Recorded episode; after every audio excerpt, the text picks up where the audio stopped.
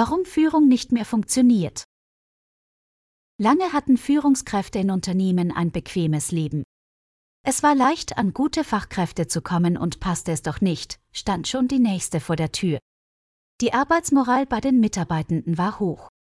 Über Themen wie eine Viertagewoche, Homeoffice oder sonstige Benefits wurde gelacht. Schließlich konnte jeder froh sein, überhaupt Arbeit zu haben. Die Hierarchien waren klar, die Fehlerkultur unbarmherzig und das Wort des Chefs Gesetz. Und heute? Chaos, Fachkräftemangel, Krisen, Unsicherheit, die Führung muss reagieren. Vielen Führungskräften fällt es schwer, plötzlich umzudenken. Das wird zum Beispiel in einer Befragung vom Bundesverband der PersonalmanagerInnen, BPM und der Personal- und Managementberatung Kienbaum deutlich. Von den 240 befragten Führungskräfte gaben 62 Prozent an, dass sie durch Remote Leadership eine Überlastung, Erschöpfung und Überarbeitung erleben. Nicht zuletzt liegt das daran, dass festgefahrene Strukturen und Muster nicht aufgebrochen werden. Was folgt, ist die Erkenntnis, dass die Rolle Führungskraft neu geschrieben werden muss und das eigene Selbstbild längst nicht mehr in den Spiegel der modernen Arbeitswelt passt. Die Welt ist nicht, wie wir sie sehen. Jeder Mensch sieht und erlebt die Welt mit seinen eigenen Augen. Geprägt durch unsere Werte, Erfahrungen und Glaubenssätze schaffen wir uns eine eigene Realität. In dieser ist vollkommen klar, warum wir auf eine gewisse Art denken, fühlen und handeln. Das setzen wir auch als Messstab für alle anderen an.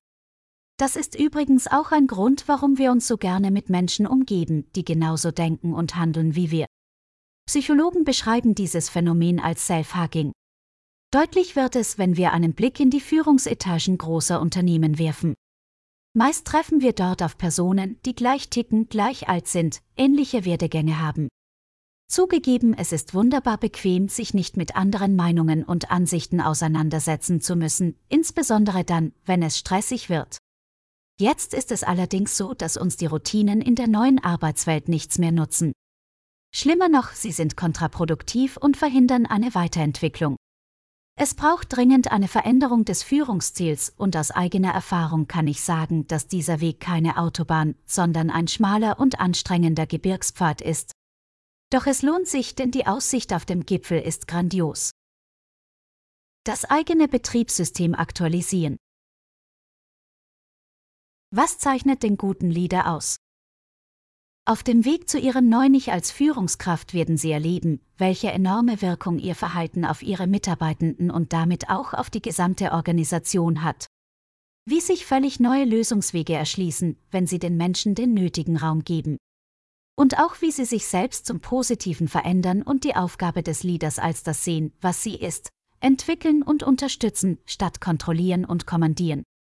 In meinem aktuellen Buch Die neue Leadership DNA Prinzipien für einen radikalen Umbau der Führung lesen Sie mir dazu, warum die Veränderung bei Ihnen selbst beginnt und wie Sie Ihr Betriebssystem umprogrammieren. Folgen Sie mir gerne auch auf meinem YouTube-Kanal und meinem Formatroman In the Box. Der Transformationswahn. Alle wollen transformieren, alle sollen transformieren und alle müssen transformieren, aber Hand aufs Herz, sind wirklich alle bereit für eine Transformation? Denn es bedeutet auch, dass nichts mehr ist wie vorher und dafür sind viele nicht bereit.